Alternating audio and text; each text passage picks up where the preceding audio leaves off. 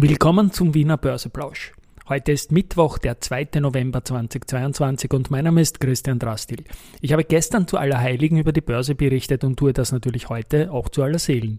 Den Unterschied erkläre ich im Wiener Börseplausch mit dem Motto Market and Me. Hey, here's Market and Me. Podcasting for Equity. Freebies for Community.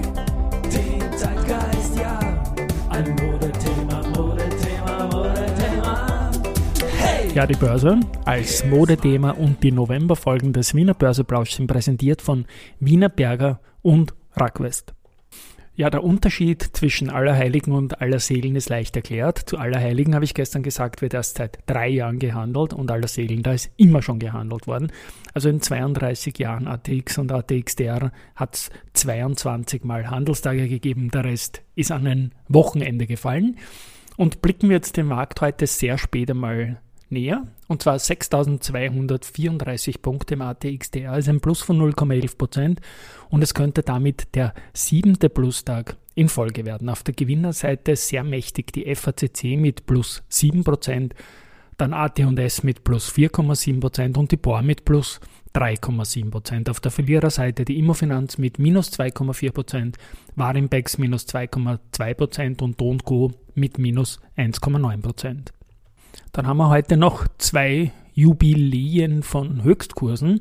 Und zwar heute vor fünf Jahren, am 2.11.2017, hat die Polytech Höchstkurs gehabt bei 22,38 Euro.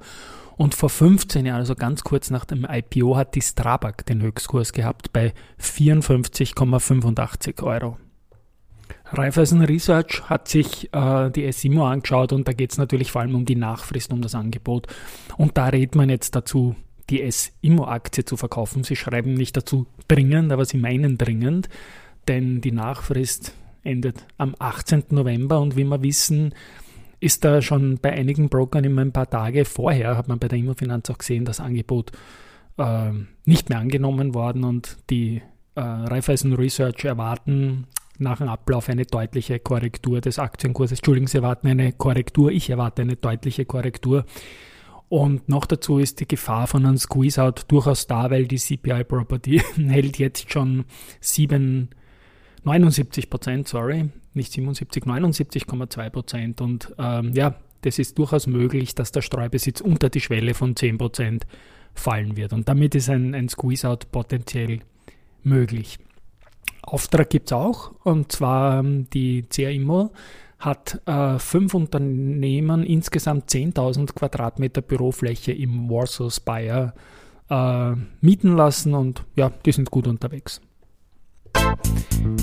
Auch zu Andritz haben wir eine Kooperation, einen Auftrag und zwar tun die mit der LUT University ähm, Anfang November auf dem LUT Campus in Lahti in Finnland ein Forschungslabor für die gemeinsame Entwicklung nachhaltiger Faser, Fasertechnologien, das ich noch rauskriege, bin heute wieder sehr verkühlt, starten, äh, soll einen deutlichen Mehrwert im Bereich der Forschung und Innovation mit sich bringen. Bei Lenzing gibt es einen neuen Vorstand und zwar der Nico Reiner, der wird neuer CFO und die Daniela Vlad, also sogar zwei, also die ist dann bei der OMV, sorry. Die wird bei der OMV zum neuen Vorstandsmitglied für Chemi Chemicals und Materials bestellt.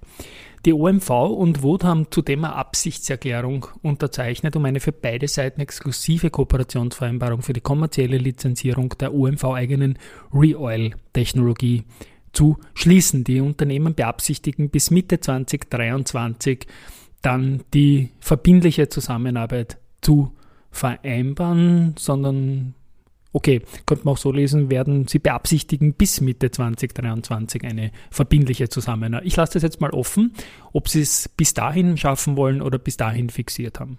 Vielleicht eher zweiteres. AMS Osram hat Q3-Zahlen präsentiert und zwar haben die einen Gruppenumsatz von 1,213 Milliarden Euro gehabt. Ähm, das ist eine Verringerung von 6% gegenüber dem Vorjahresquartal und das EBIT war bei 91 Millionen verglichen mit 133 Millionen Euro im Vorjahresquartal. Aber man darf auch nicht vergessen, die Aktie, die hat schon deutlich verloren in den letzten Monaten. Research gibt es auch. Haug und Aufhäuser bestätigt das Halten für Ballfinger und erhöht das Kursziel von 20,5 auf 24. Die Analysten von der City bestätigen das neutral für Wienerberger, gehen mit dem Kursziel von 30,5 auf 24,9. Die Credit Suisse bestätigt Verbund mit Underperform, reduziert das Kursziel von 77,5 auf 73 und ebenfalls die City stuft Raiffeisenbank International mit neutral ein und das Kursziel von 14,6 Euro. Und finally Barclays, die bestätigen Equal Weight für die erste Gruppe und reduzieren das Kursziel von 33 auf 32 Euro. Ja, und abschließend zum Abschluss von dieser etwas hektischen Folge heute, sorry dafür, wollen wir jetzt wieder relaxter sein, war ein bisschen stressiger Tag heute. Noch eine kleine Musikzugabe, dann Just Like Heaven von The Cure. Und ich schulde auch noch ein paar Dinge, nämlich die, die Ausgabe von unserer Recherchegruppe zu den IPOs. Ich werde die All the Young Dudes nennen, so frei nach Mod, The Hoople, irgendwo sind sie. Ja, die Dudes, die, die, die coolen Dudes eigentlich, die man an der Börse eigentlich braucht, Nachschub. Ich habe ein bisschen umgehört und habe sehr, sehr, sehr viel Input von der Recherchegruppe dazu bekommen. Und jetzt ciao und wir hören uns morgen.